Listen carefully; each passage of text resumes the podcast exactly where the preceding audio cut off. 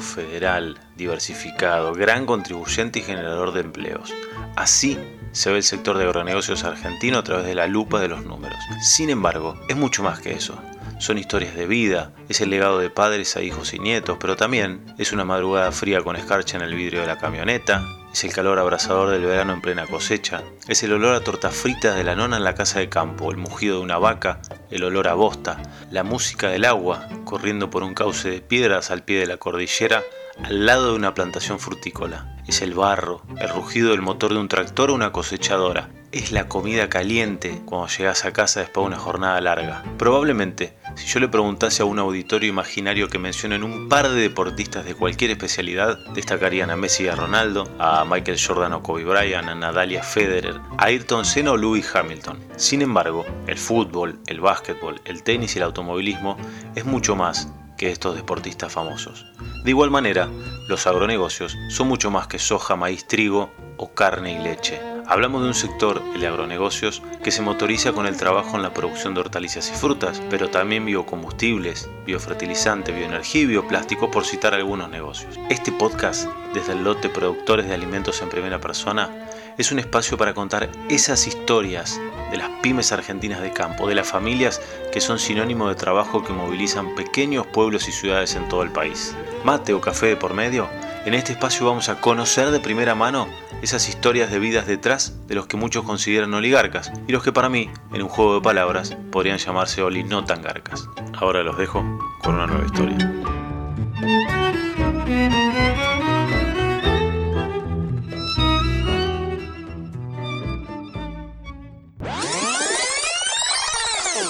Siempre se habla, cuando escucho hablar de talento, como que lo refieren a los jóvenes y más a los jóvenes que nos terminamos yendo afuera a hacer otras cosas, como que siempre hablan del talento que se va. Y una de las cosas que me tocó ver en primera persona es el talento que se queda. Cuando estás haciendo algo que no te gusta, es difícil no verlo como un error. La primera lectura es, me mandé una cagada, ¿para qué lo hice? Y bueno, la realidad es que más allá de que, la investigación de suelo o el laboratorio no fuera lo mío, después una vez que salí me di cuenta que salí de la facultad con un solo idioma y sin experiencia y estaba un año después con un inglés súper fluido, con una experiencia a nivel internacional.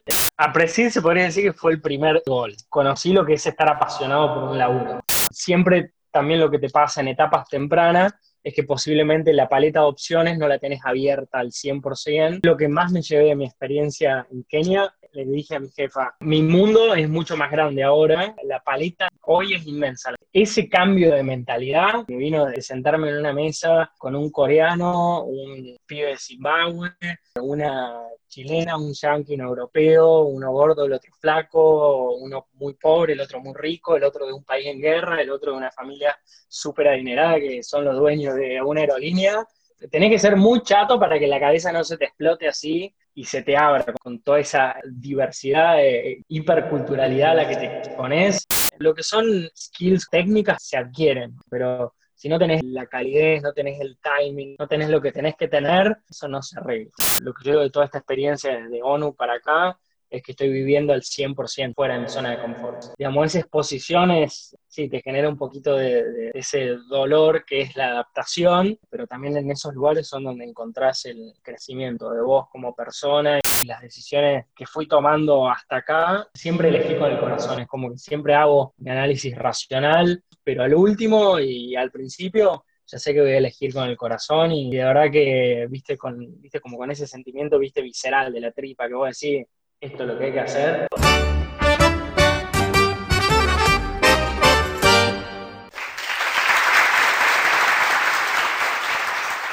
Bienvenidos a un nuevo capítulo de Oli Nada Garcas, el podcast de tu vida, un espacio para conocer historias de productores de alimentos en primera persona. Hoy dedicado especialmente a esos asesores que sincronizan su teléfono con la camioneta y nos escuchan mientras recorren campos para ver cómo están los cultivos. Bueno, la persona que vamos a conocer hoy tiene apenas 32 años, pero hizo tantas cosas en 32 años que sorprende. Vamos rápido.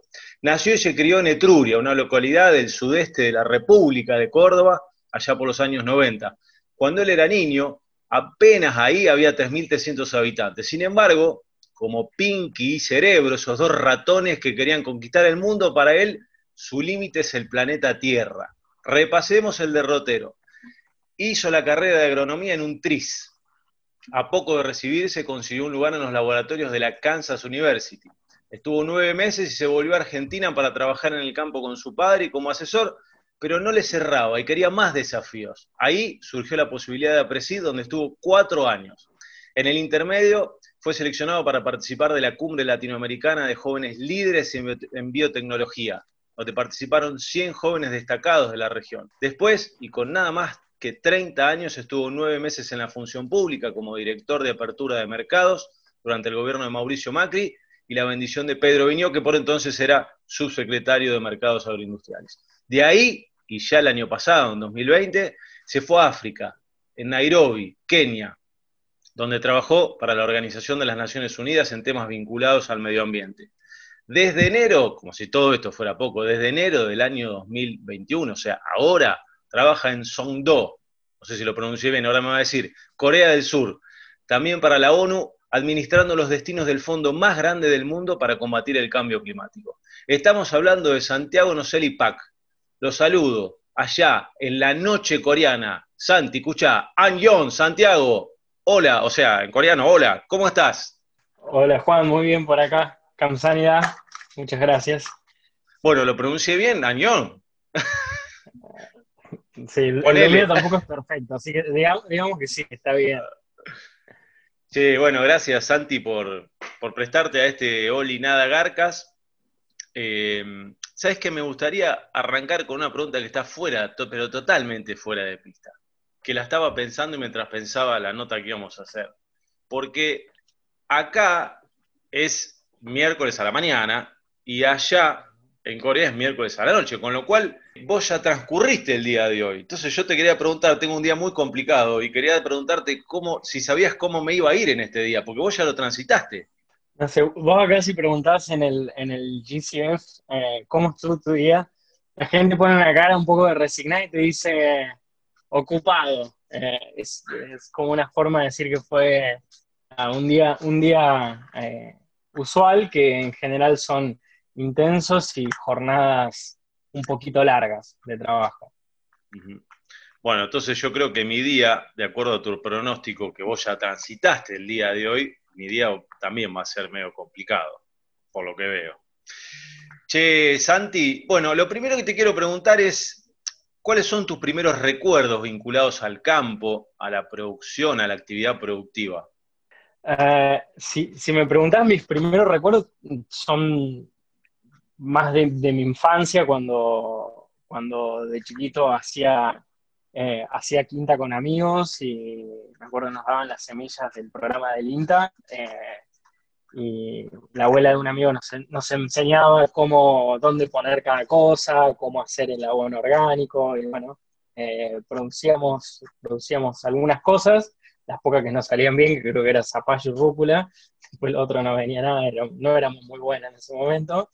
Ah, no, sé si ahora tampoco lo podría hacer, en realidad, como que la quinta nunca fue muy fuerte, pero bueno, eh, éramos como medio monocultivo era la cuestión, no sé si parece algo, Y, bueno, eh, comercializábamos eso, después yo de un poco más grande ya me puse a producir pollos, producía huevos, producía huevos de cornilla, iba al cemento, viste, para los que tienen problemas de colesterol, que, que sí pueden consumir eh, ese huevo, así que ya, ya estaba haciendo especialite de chiquito, eh, y flashaba que le hacía dietas a los pollos, me acuerdo que tenía un libro de cómo armarle las dietas, y, mezclaba porciones, intentaba hacer como, como una especie de, balance que obviamente que no me había salido nunca y la ecuación me cerraba porque hay gallinero en el patio de una vecina y el maíz me lo traía mi papá del campo, entonces, claro, o sea, era, era rentable o rentable el sistema, no, no, tenía costo. Así que esos serían mis primeros recuerdos. Y sensaciones, me refiero a olores, sabores, colores que quedaron ahí en el registro de tu, de tu cuerpo, de esos primeros contactos, bueno, con la producción, con, la, con producir un alimento, ¿no? Sí, sí, o sea, como estaba todo el día entre los pollos, olor a mierda de pollo. Que el guano. Exacto, que es bastante particular. Y, sí, sí tengo mucho el, olor eh, de la tierra mojada. En, eh, cuando hacíamos la quinta, teníamos los tambores de agua donde hacíamos después, eh, como intentábamos hacer como una especie de siembra directa, que arrancábamos los yubillos y los usábamos de cobertura, y, la señora del INTA nos decía que, que pongamos eso arriba del suelo y arriba y le hagamos corona a las plantas como para que se conserve la humedad. Y bueno, después de muchos años de, ir un poco a la facultad y de, trabajar un poco en la presión, decía, tenía, tenía razón la señora con todas las indicaciones que nos daba. Eh, así que sí, tiene que ver con eso, los primeros recuerdos. Y vos, tu viejo está relacionado con la producción de maní y bueno, también la venta de insumos. ¿Vos crees que viene por ahí tu, tu acercamiento? Digo, la producción de alimentos porque ahora haces algo como mucho más, digamos, vasto que, la producción en sí, digamos, pero bueno, eh, por lo menos tu acercamiento al estudio. Y sí, puede, haber tenido que ver, pero mm, digamos, también desde el lugar donde estás, si, si, vos te pones a pensar Etruria, es, un pueblo muy rural, digamos, eh, el, pueblo se mueve y, y, vas a ver movimiento y que los negocios venden y que los albaniles construyen cuando el campo anda bien, y eso te lo dice cualquier persona que está, que está, que está en el pueblo. Entonces es un pueblo que está más allá que estés vos directamente en el campo, ¿no? Seguro tu actividad depende del campo, o sea, de, tu cliente es, termina siendo el del campo. Eh, entonces como que eso se vivía se veía bastante, digamos, era una cuestión bastante cercana, además de, mi familia. Y después, bueno, no sé, en un pueblo tampoco, no es que tenés, no es Disney, que tenés mil cosas para hacer, o sea, como que, y sí, jugaba las bolitas o, o coleccionaba etiquetas de cigarrillos o hacías quinta, como que no, no había tantas opciones en ese momento y computadoras no todos tenían y no sé, no, no eran muy buenas tampoco. Mm. Pero sí, también un poco de eso. Al principio hice una enumeración, un repaso rápido de tu currículum, más desde lo formal, digamos, de ese derrotero. Ahora quiero que le pongas el alma a ese camino, que marques sensaciones, qué significó para vos cada etapa, qué aprendiste, qué te quedó. Y quiero arrancar saltando la, etapa, digamos, académica, que calculo que debe haber sido linda como casi todos los que hemos estudiado y atravesado la etapa universitaria, pero quiero meterme de lleno en ese primer eh, laburo en la Universidad de Kansas, digamos, eh, contame qué sensación te quedó de eso. Bueno, lo primero que se me viene a la cabeza es eh, que yo tenía como esta ilusión de ser científico de suelos, de especializarme, no sé, en un laboratorio en temas de fertilidad, de conservación, que era en el imaginario en realidad, porque creo que había hecho, una o dos prácticas en la facultad en conservación de suelo y creo que me terminó copando porque me caía bien el equipo y había como un buen equipo humano, más que porque a lo mejor técnicamente me interesara mucho. No sé, creo que como que necesitaba eh, aferrarme a algo que conociera y que medianamente tenga un poco de experiencia. Y tenía como esta idea de irme afuera y, y, como parte de ese desarrollo eh, me parecía que esa era la beta, que eso es lo que quería hacer y quería aprender y saber todo. Me acuerdo en ese momento... Eh, eh, leía muchísimo y quería saber eh, todo y hasta el último detalle, o sea, quería ser el, más informado en esos temas. Em, y cuando finalmente me terminó saliendo eh, el contrato para, para, irme a Kansas, fue como una especie de, o sea, la verdad que me quedaba un poco lejos porque no tenía ni certificaciones de inglés rendida, ni había ido a través de un programa, no sé, como viste las becas de, la Embajada de Estados Unidos para, no sale el nombre ahora. Eh, la Fulbright, por ejemplo, que, es como, son las formas convencionales de que te vas a Estados Unidos a una universidad a trabajar o estudiar.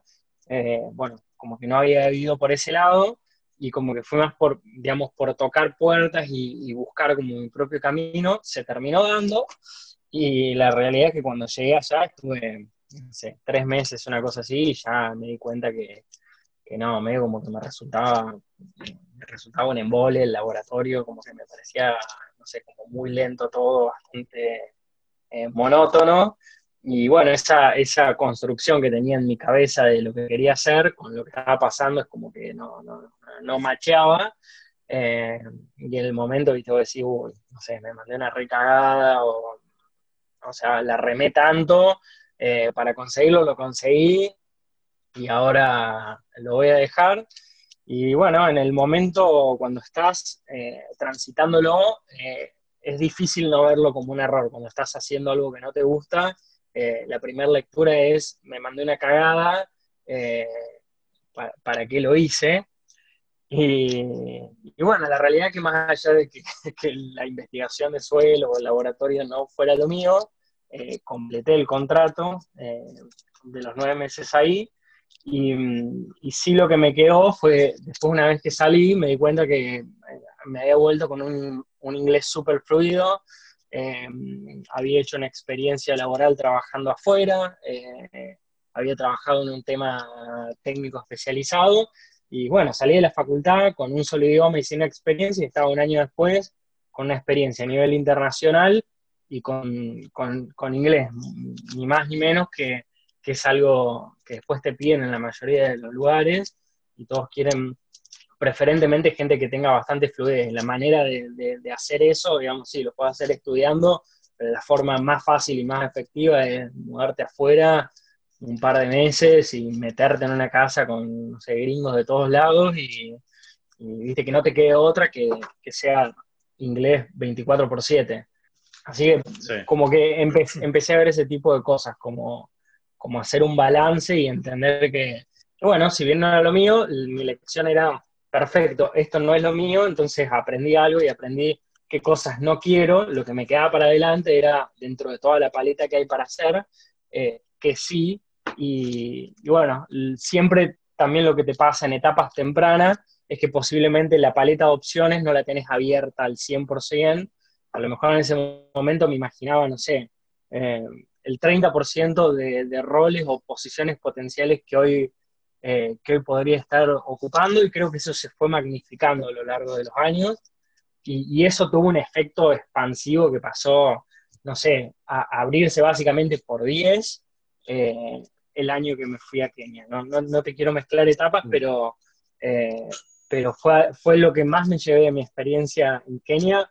Eh, me acuerdo cuando fui, eh, le, dije a mi jefa, como mi mundo es mucho más grande ahora, y a lo que me refería era, era eso, la, paleta de, hoy es inmensa, la verdad que me cansaría de, de nombrarte mil cosas que me gustaría hacer y que tendría la competencia de poder hacerlas eh, con huevo y con, obviamente, con, un poco de estudio, pero que las podría hacer perfecto. Creo que ese cambio de mentalidad, ese clic que me hizo en la cabeza, que me vino de, sentarme en una mesa eh, con un coreano, un pibe de Zimbabue, eh, una chilena, un yankee, un europeo, uno gordo, el otro flaco, uno muy pobre, el otro muy rico, el otro de un país en guerra, el otro de una familia súper adinerada que son los dueños de una aerolínea.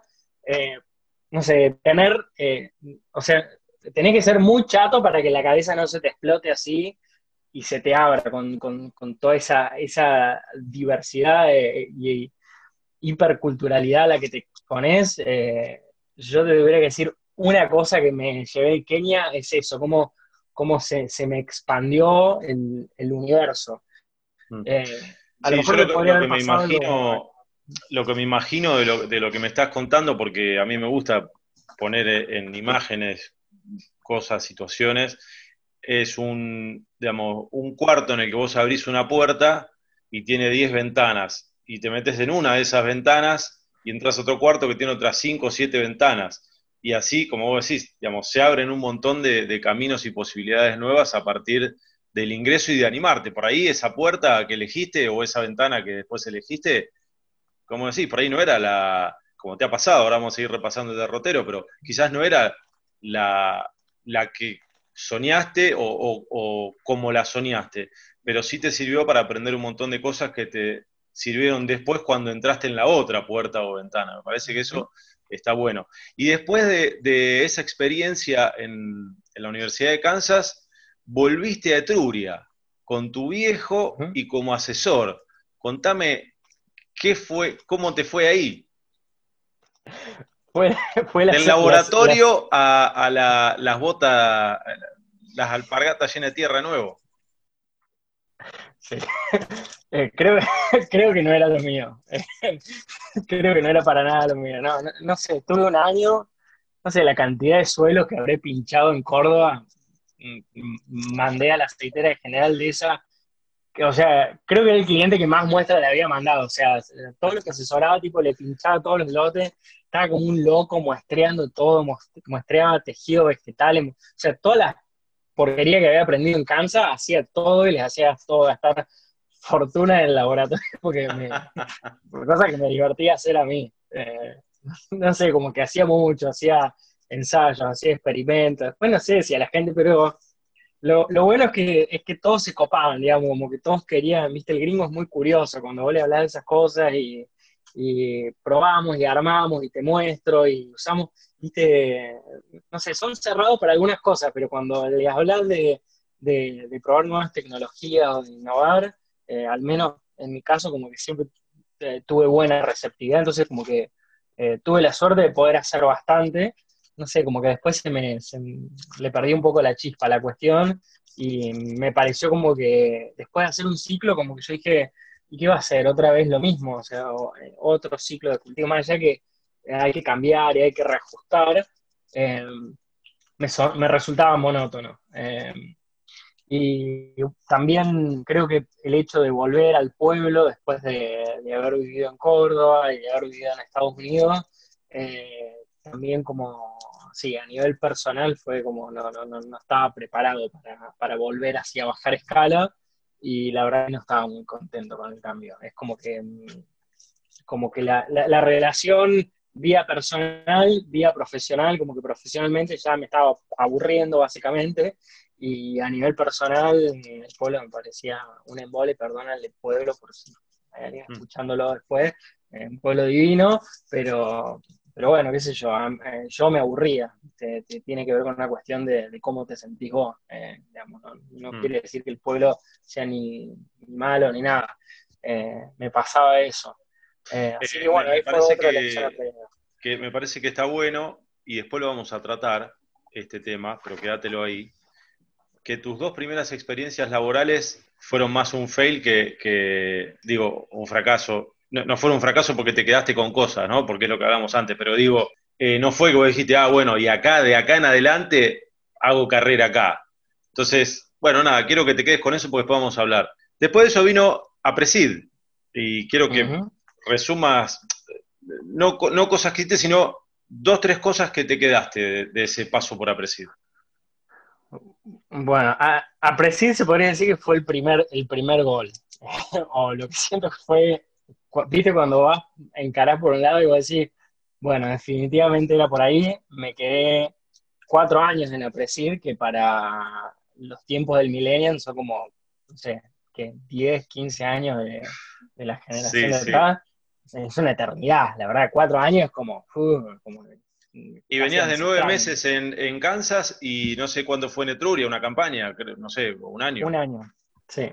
Y nada, ese, ese fue para mí como el, primer gol. Em, de las cosas que más me llevó a apreciar fue, eh, fue el primer laburo que me gustó. Entonces, nada, primero eso, como que yo dije, bueno, esta área de laburo, eh, que después, bueno, es, es ponerle los los tags o las etiquetas para entender qué es este laburo, porque obviamente que yo era gerente de prospectiva, que sería como innovaciones. Yo lo primero que pensaba, yo dije, ah, a mí me gusta ser gerente de innovaciones, y después puedo trabajar de gerente de innovaciones en otros lugares, y la verdad que si es tu campo de acción como es re limitado y probablemente te cueste muchísimo conseguir laburo, porque, bueno, en realidad no, digamos, no, es una, no, era una tipificación de lo que yo estaba haciendo. ¿Y qué te quedaste de ese paso? Eh, bueno, lo primero fue que reconocí lo que es estar apasionado por un laburo. Eh, eh, la verdad que me volví loco, me encantó, eh, me, apropié de la cartera de proyectos, empecé a sumar más cosas, empecé a sumar iniciativas, empecé a mejorar lo que había y, nada, ahí empezás, empezás a testearte a vos mismo, que vos decís, bueno, como, el, como ser yo funciona. si vos ponerte al frente de un programa, ya que tenés guía, y apoyo y tenés que ir validando siempre con la directiva, digamos, eh, tenías bastante margen para, moverte, imprimirle tu impronta y, bueno, eso fue de las primeras cosas que me quedó. Primero encontrar un laburo que me apasione eh, y, después entender qué es lo que me gustaba hacer. Eh, que como te digo, creo que me di cuenta como el tercero o cuarto año por dónde podía venir la mano. Creo que el primero y el segundo año sabía que me gustaba lo que hacía, pero no entendía bien qué era lo que me gustaba. Hoy siento que lo tengo bastante más claro. Y después de eso vino eh, el paso por la función pública. Eh, quiero que me cuentes qué, creías vos antes de lo que era la función pública y qué te quedaste luego de tu paso, que creo que fueron nueve meses más o menos, ¿no?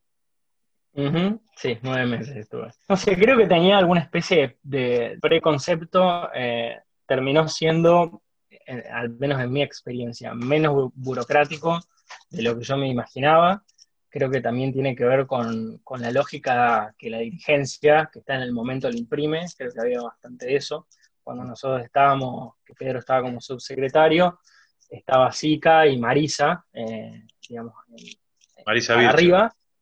Sí, había como una como un management que era, viste, bastante ágil, les trababa, hace, y después una de las cosas que encontré que la verdad que no me lo esperaba, eh, viste que, siempre hacemos estas, evaluaciones de que Argentina como país tal cosa y Argentina como país tal otra, y casi siempre tiene que ver con que somos vagos, o hacemos las cosas mal, o somos corruptos, o digamos, como que no, no, no, hay, no hay mucho bueno para ofrecer, y siempre se habla, cuando escucho hablar de talento, siempre eh, como que lo refieren a los jóvenes y más a los jóvenes que, nos terminamos yendo afuera a hacer otras cosas, como que siempre hablan del talento, del talento, del talento que se va. Y yo una de las cosas que me tocó ver en primera persona es el talento que se queda. Conocí, nosotros trabajamos mucho en la parte, era eh, apertura de mercados de alimentos y bebidas. El foco de laburo era, era ir con las pymes, que son los que no tienen los recursos para hacer todo eso, y que sí le cambias la vida. Si le abrís un mercado, si le negocias eh, una cuota de exportación que se amplíe, si les bajas un arancel o si le armas una misión político-comercial y les ayudas a hacer inteligencia comercial, porque hay gente que obviamente que no tiene, ¿me entendés? Un departamento de inteligencia, ¿viste? El, que es el dueño hace todo, hace operaciones, hace comunicaciones, ¿viste? En el tiempo que estuve, que estuve yo hicimos misiones a tres países diferentes, que fue Qatar, Filipinas e Indonesia y hacíamos como una preselección de, de 10 pymes de alimentos y bebidas en función del mercado que íbamos, digamos, como para ajustar la oferta de lo que llevamos a algo que el país pueda necesitar y que tengan chance después de competir una vez que lo llevas, ¿me entendés? Y me, tocó conocer eh, los, dueños o los CEOs, y me tocó conocer, pero empresarios de la reputa madre, empresarios de la hostia, gente que sabe, viste esa gente que hablas con el de lácteos, sabe más que nadie de lácteos y sabe todas las barreras y sabe toda la historia y sabe lo que necesita y saben exactamente eh, las políticas que vos deberías garantizar y saben lo que es, o sea, es realmente gente que está tremendamente capacitada y después eh, te tendría que decir el 95% de esas personas excelentes como personas, digamos, humanamente, eh, humildes, abiertos, colaboradores. La verdad que haber hecho una misión con ellos para mí fue como o sea, realmente me sentía, sentía que era un honor eh, poder estar ahí compartiendo con gente que es tan talentosa y vos decir, eso eh, es una de las cosas con, las que más me quedo de la, función pública. Nunca pensé que, fuera a encontrar. Mm. Bueno, y después de eso vino ya el año pasado, eh, durante todo 2020, tu experiencia en Nairobi, en, en Kenia.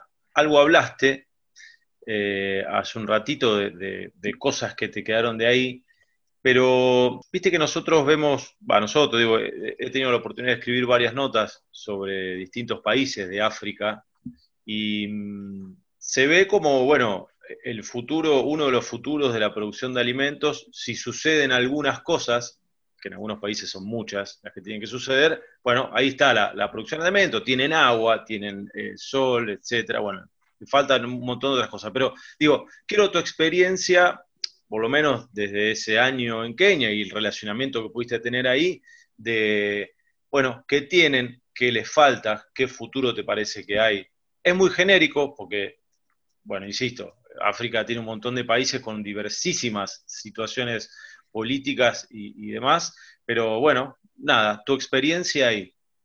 Eh, en términos de, recursos naturales, tienen, digamos, son, son en general abundantes y hay, hay buena disponibilidad. Eh, lo que sí ves, los, los planteos tecnológicos son bastante limitados y la mayor parte de la brecha está dado por el nivel de, tecnología o de inversión que están haciendo, eh, con lo cual eso sería quizá una de las primeras cosas para laburar. Em, y después de la mano de todo eso, es eh, esos capitales que no solamente inviertan, sino que, después vayan y que, y que se metan en el terreno y que gestionen y que, digamos, porque después hay que estar ahí. Em, posiblemente esas son de las principales cosas. Después sí, a nivel político posiblemente hay cosas que, eh, hay que fortalecer o hay que mejorar, em, pero fundamentalmente a mí, me parece que viene por ese lado. Eh, tecnología, inversión y empresas que están dispuestas a, montar operaciones, instalarse ahí eh, y a meterse e involucrarse con la... Es una cultura que no, es de las más fáciles para adaptarse, en especial, eh, no sé, para los que venimos de países en América Latina, porque es muy diferente, pero pero sí, ya conocemos todos grupos que lo están haciendo y que les está yendo bien. Eh, digamos, son lugares en los que se puede trabajar, me parece, con excepción de algunos países. Cuando hemos hablado hace un tiempo, en otra oportunidad, y cuando te pregunté, me dijiste, si yo tuviese un mango, lo invertiría y tuviese que elegir entre Kenia y Argentina, lo haría en Kenia. No sé si repensaste esa respuesta o todavía sigue siendo la misma y por qué. Sí, bueno, repito, repito que eh, no fue el comentario, el comentario más patriótico para hacer. Eh, tiene que ver con el, con el track record de los dos países, digamos, en los últimos, en la historia más corta, ¿no? No estoy leyendo la historia a largo plazo, sino en los hechos más recientes en, términos de desarrollo y lo que viene pasando. En Kenia eh, están, pasando están pasando cosas buenas todo el tiempo. Ayer estaba leyendo es uno de los países que está liderando eh, el reciclado de plásticos y el, sistema que tienen de, recuperación y procesamiento y limitar los desechos plásticos en el mundo. Son uno de los países más pobres. Entonces, es como que están chequeando determinadas como cajitas, no te digo que están al frente, pero, pero están haciendo cosas interesantes, o al menos están yendo en la, en la dirección indicada, diría que tiene más que ver con eso. Es como, no sé si hoy, hoy, pero lo que está pasando, lo que va a pasar de acá en el corto plazo, y por ahí no sé si para Argentina diría que estamos yendo en la dirección casi que te diría lo contrario. Em, no quiero dejar de preguntarte eh, si tenés alguna anécdota de África y después te voy a preguntar por Corea para terminar este viaje imaginario por tus laburos. Pero si tenés alguna anécdota, pero, pero cortito, hay una postilla, algo que, que quieras contar. Bueno, una, de las cosas que, eh, digamos que, para mí fue nueva, pero era, era parte del estilo de vida, era acostumbrarte al hecho de que eh, todas las casas, por más que seas vos solo en una casa, tenés un tipo de seguridad las 24 horas parado afuera, eh, custodiando por, la gran inseguridad que hay en la ciudad, en cualquiera de los barrios. Eso me pareció bastante choqueante. Y después el tema de, de los servicios básicos, incluso en los mejores barrios, eh, la luz se cortaba todo el tiempo, el agua se cortaba todo el tiempo, o sea, la intermitencia en los servicios es, es un problema y, no sé, me quiero imaginar para empresas instaladas ahí, la verdad que es, un dolor de cabeza. Según tengo entendido, durante tu estadía en Nairobi, sos un gran tomador de mate, pagaste la yerba más cara de tu vida contame cuánto pagaste por un kilo de yerba y estaba desesperado por tomar un mate en ese momento. Pues posiblemente haya sido el, el kilo de yerba más caro del mundo. Pagué 70, 75 dólares en ese momento y lo peor no es que compré un kilo, tuve que comprar tres como para que eh, me rindiera el envío. Así que había gastado como, no sé, como 210 dólares por tres kilos de yerba. Una locura. Bueno, pero estabas solo en Nairobi, eh, todo desconocido, ayornándote y decía, no me voy a poder tomar un mate. Escúchame. si no la gasto en yerba, ¿en qué la gasto?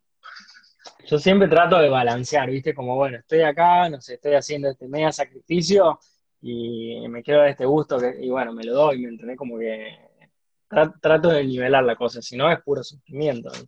Totalmente. Bueno, vamos a Corea para terminar este derrotero. Obviamente no te voy a preguntar eh, ni, qué te lleva ni nada, porque todavía estás ahí, estás desde enero, hace muy poquito, pero quiero acá ir directamente a así alguna anécdota, algo, me habías hablado de, las aplicaciones, de lo difícil que es eh, para alguien del mundo occidental insertarse en un país como Corea del Sur. Bueno, contame cómo es vivir eh, ahí en, Corea del Sur. Bueno, pasás a vivir básicamente en un tercio del espacio por la misma guita. No, no te estoy hablando de Argentina, pero por ejemplo, yo lo que gastaba en alojamiento en Kenia y después cuando estuve unos meses en Europa, eh, es lo mismo que estoy gastando acá en Corea.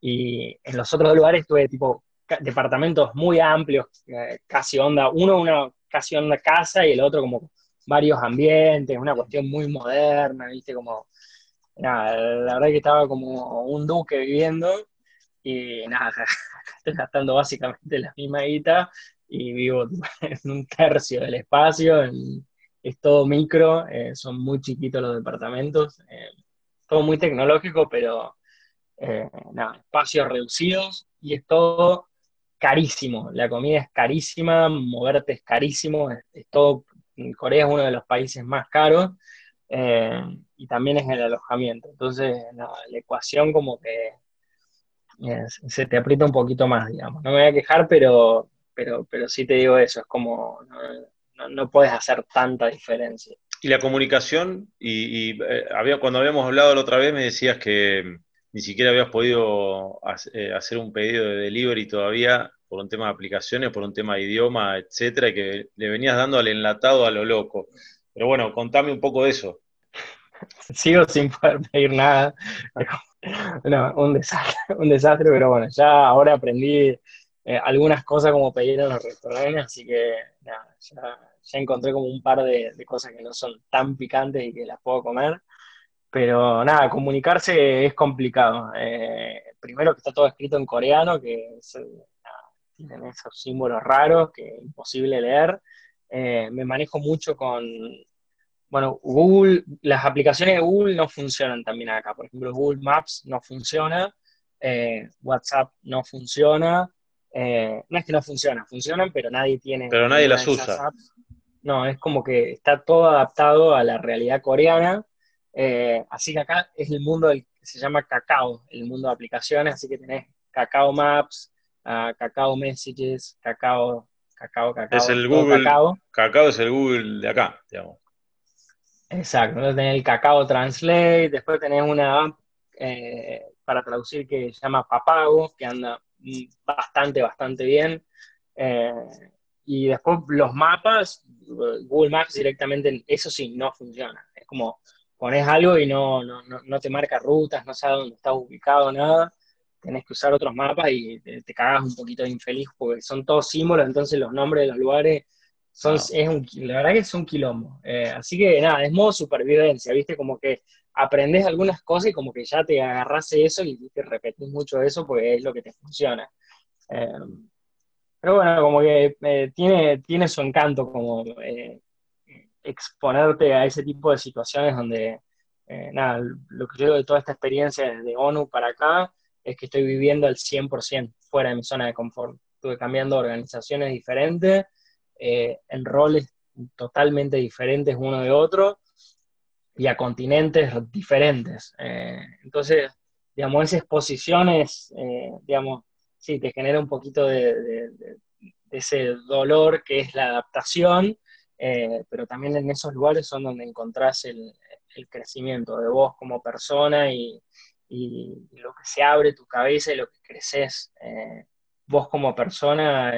Creo que es una de las cosas que, digamos, más allá que estoy aprendiendo de finanzas climáticas, de gestión de fondos en organismos multilaterales, que, es conocimiento técnico que está bueno y después te sirve para donde vayas. Eh, creo que mi mayor ganancia es como, como persona y las decisiones eh, que fui tomando hasta acá. Eh, nada, siempre, siempre elegí con el corazón, es como que siempre hago mi análisis racional eh, para ver, digamos, cuáles son los pros y los cons, pero al último y al principio ya sé que voy a elegir con el corazón y, y de verdad que, viste, con, viste, como con ese sentimiento, viste, visceral de la tripa, que vos decís, esto es lo que hay que hacer, y la verdad, no, sé si es bueno eh, como ventilar que, que, me manejo de esa forma, pero la mayor parte, digamos, yo soy muy creyente de lo que me pasa, es como que me, me leo mucho yo y mis emociones. Eh, y trato de, seguir y de ser muy fiel y obediente a eso y ser como extremadamente honesto. Y nada, eh, eso te hace ser diferente, porque no, no, es lo que hace la mayoría. Viste eso de sobrepensar o decir la mitad de las cosas. Y en mi caso es como, eh, no sé, algunos lo toman como, como un approach simplista, como que, bueno, qué sé yo, como eh, no tenés ganas de ponerte a ver, eh, o no tenés ganas de, de, caretearla, o no tenés ganas de tal cosa. Y no, en realidad lo que yo veo es que eso te lleva un extra esfuerzo a vos de energía, como, como enmascarar algo, vender otra cosa, o terminar haciendo algo que no querés. Y después también, mm, digamos, del otro lado, estás vendiendo algo que no, que después no vas a poder entregar, ¿me entendés? Porque no, no, no, no, no te la voy a caretear. Si no lo hice nunca, no lo sé hacer, te voy a decir, no, la verdad que no lo hice nunca. Y yo siempre lo que espero del otro lado es que se valore, pero bueno, siempre está esa especie de límite de, bueno, hasta tal punto es encantador que vos, eh, que vos como aceptes cuáles son tus puntos flacos, pero bueno, si tenés muchos puntos flacos y terminás quedando muy leviano para la cuestión y no servir, pero bueno, es como que, no sé, eh, esa es mi filosofía de vida y, y después lo que te ganás es que no te tenés que estar estresando eh, del otro lado por intentar poner algo afuera que no sos, porque, digamos, no, eh, digamos, nunca mentiste en primer lugar, entonces, digamos, vos dijiste lo que sos y lo comunicaste con claridad, y bueno, si del otro lado dijeron, che, vamos para adelante, arranquemos, y bueno, tienen que aceptar que, tu punto de partida es donde dijiste que estabas, y a lo mejor te llega un poquito más porque tenés que aprender alguna que otra cosa, pero eh, nada, lo, que son eh, skills como, como técnicas, las skills eh, se adquieren, o sea, eso tiene solución, pero si no tenés el mindset, no tenés eh, la calidez, no tenés el timing, no tenés, no tenés lo que tenés que tener, eso, eso no se arregla. Sí, sí. Sí, son como las, viste que hoy en el deporte se mide todo, no sé, sigo poniendo comparaciones con lo que decís, pero hoy se mide todo y hay eh, cosas, cuestiones que no se miden, digamos. Vos puedes medir cuántos triples metió un jugador o qué porcentaje tiene, cuántos metros recorrió en el campo de juego, pero probablemente su pasión no la puedas medir.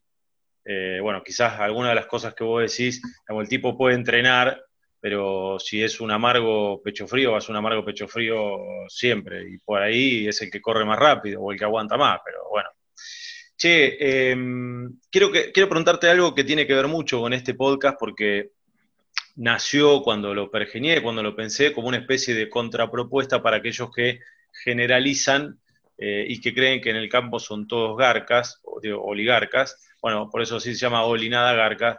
Eh, ¿Por qué crees que desde tu visión y, en tu camino y a través quizás también de la experiencia de tu viejo y demás, que se cuestiona tanto la producción de alimentos y a los productores puntualmente de, alimentos?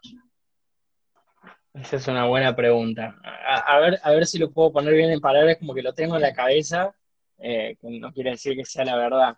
Eh, no sé, lo que yo veo, por ejemplo, en mi pueblo es que el, productor agropecuario es, es, una persona más del pueblo, decir, son, son, son personas que están insertas en, en, en, el pueblo, es decir, son, son parte del grupo de la población y lo que te encontrás es que el análisis instantáneo que viene de parte de, alguien común es este tipo o esta mujer o lo que sea, que es igual que todos nosotros, ¿por qué eh, tiene un nivel de vida o por qué puede más de lo que yo puedo?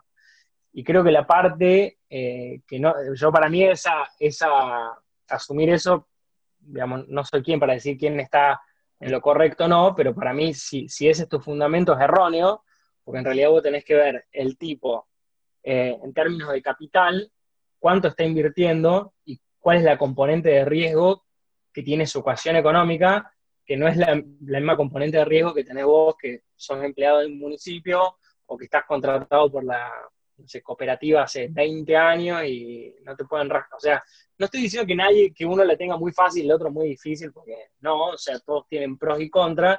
Lo que digo es que está esa percepción eh, de por qué él puede más si, si, es uno más del pueblo y viste, vos decís, y no, en realidad eh, el primero que tiene un capital más grande y después que está, eh, que tiene una componente, o sea, pero eso es la vida y son las decisiones. Es, siempre si gana más el que arriesga más, y, pero eso es el, ABC de la economía y de la finanza. Y puede perder más también. No, no, claramente. pero bueno, no, no es la lectura que se hace. Sí, sí, sí, sí. Em, Santi, ya para ir, digamos, bajando la cuesta y para terminar el podcast, te voy a hacer algunas preguntas más personales y una tiene que ver con si tenés algún hobby, si, qué haces en tus tiempos libres, cómo haces para, para resetearte, digamos, en una actividad que demanda que le pongas cabeza, digamos, no es no, es darle con un martillo un clavo y puedes estar pensando en otra cosa, digamos. Necesitas cranear cosas, pensar, linkear, pensar en otros idiomas, vincularte, como me decía, bueno, cuando todo eso, como me decía, estás al 100, al 100, al 100, necesitas algo para resetear y empezar de nuevo. Bueno, ¿qué, es lo que haces vos o, qué, es lo que te, te distiende, digamos? Mm. Eh, una de las cosas que hacía antes y que eliminé es eh, intentar poner cortes, eh, digamos, más allá de que sea muy tarde, una vez que corté con el laburo, no sé, 8 de la noche, 9 de la noche, la hora que sea, corté y no estoy revisando el mail, ni loco, ¿eh? No, no, no, es, y no lo reviso cuando me levanto, no es lo primero que hago, ni, ni loco, no reviso el mail, me levanto, pongo música, tranca, no, no, una cosa así muy manija arriba, quiero arrancar, viste, tranquilón, hit salera, alguna cuestión así media eh, hippie en Spotify. Eh, viste algo liviano, arrancar el día, viste, como, como liviano. Trato de arrancar liviano, desayuno, eh, como tengo 12 horas de diferencia, mm, reviso mensajes de amigos, no sé, redes sociales, para, digamos, pavear y, y como mantener como la cabeza como estoy arrancando mi día como no, no quiero nada que me vaya a, gatillar ningún tipo de estrés. Porque estoy como, este es como mi santuario. Las pocas horas que estoy acá, intento, intento que al menos sean como de, tranquilidad y que no lo asocie con el laburo. Eh, y una vez que entro a la oficina, modo laburo y no boludeo. Eh, laburo, laburo, le meto, me concentro, digamos, sería bastante mindfulness, por así decirlo. Y el cable tierra que tengo, que es uno de mis hobbies, es eh, actividad física. Eh, en algunos momentos hice gimnasio, ahora hago CrossFit, eh, pero todos los días necesito hacer actividad física. Es como que mi cabeza va a un ritmo que es bastante acelerado y me cuesta de noche en general dormirme. Entonces necesito yo físicamente estar, llegar acá, pero detonado, que viene, no sé, de meter 11 horas de oficina y salgo de la oficina, pum, a CrossFit capaz que llego acá 9 de la noche, un día que llegué muy temprano, y 10 y media de la noche normalmente. Eh, eso me ayuda bastante también. Y cuando voy a hacer actividad física es esa hora de, que me circule la sangre a, mil, de respirar oxígeno, de tomar líquido, de, hablar pavadas con la gente, de, de, compenetrarte con lo que tenés que hacer, de mejorar su técnica, de levantar más. De... Ese, es, ese es mi mundo y ese es mi problema en ese momento. ¿eh? No es un problema, es como, esto es lo que vengo a hacer ahora, y esa hora es acerca de ir, levantar fierro, hacer sentadillas, lo que sea que vaya a hacer. Eh, y a mí me rinde bastante el tema, eh, eh, que lo hice en algún momento que hice un par de sesiones de mindfulness, aprender a como, viste, esto hasta acá y hasta acá llega. Y este es el momento para Santiago, para mí. Y noche pelotudeo, miro Netflix, Mm. como helado, eh, trato de, eh, digamos, soy bastante estricto con esas cosas, no, eh, no, no, no, como que no, no, no me gusta como ceder esos espacios porque son pocos y entonces ya que son pocos trato de que sean en calidad y que no sean interrumpidos. Mm. y en algún momento hice, no sé si se ve, hacía skate. Sí. Y nada. Tenés una, una cicatriz en la muñeca. Sí, sí. Em, eh. Santi, un clásico también de este podcast es el momento parrilla, digamos. ¿Cuál es el corte de carne, vacuna, proteína animal en general que quieras? Me puede decir las verduras también. Eh, no sé, no sé qué van a pensar en Etruria si me decís verdura, pero no importa, está abierto. Eh, si tenés ah. alguna especialidad, si no te gusta hacer nada a la parrilla, bueno, pero si no, ¿cuál es la que más te gusta comer o cuál es la que más te gusta hacer y te sale más rica? Bueno, ahora ahí calculo que ninguna, pero bueno, cuando podés. Y, te diría que la entraña, no soy muy buen asador, pero, pero digamos, una entraña sí, ¿no? es, muy difícil arruinar la entraña. qué grande, qué grande. Che, bueno, Santi, eh, la verdad que te agradezco el tiempo, hemos charlado lindo y tendido en mi mañana argentina, en tu noche coreana. Eh, lo último que queda es un gran clásico de este podcast, el último, que es que elijas un tema musical que va a quedar sonando y que, bueno, te identifique. Por ahí tenemos varios temas, porque por ahí uno dice, bueno, cuando hago tal cosa escucho esto, cuando hago tal otra me voy un poco más tranqui, pero bueno, hay que elegir uno ¿cuál sería tu tema para que quede sonando? Mm. Eh, escucho eh, el género progressive eh, de electrónica.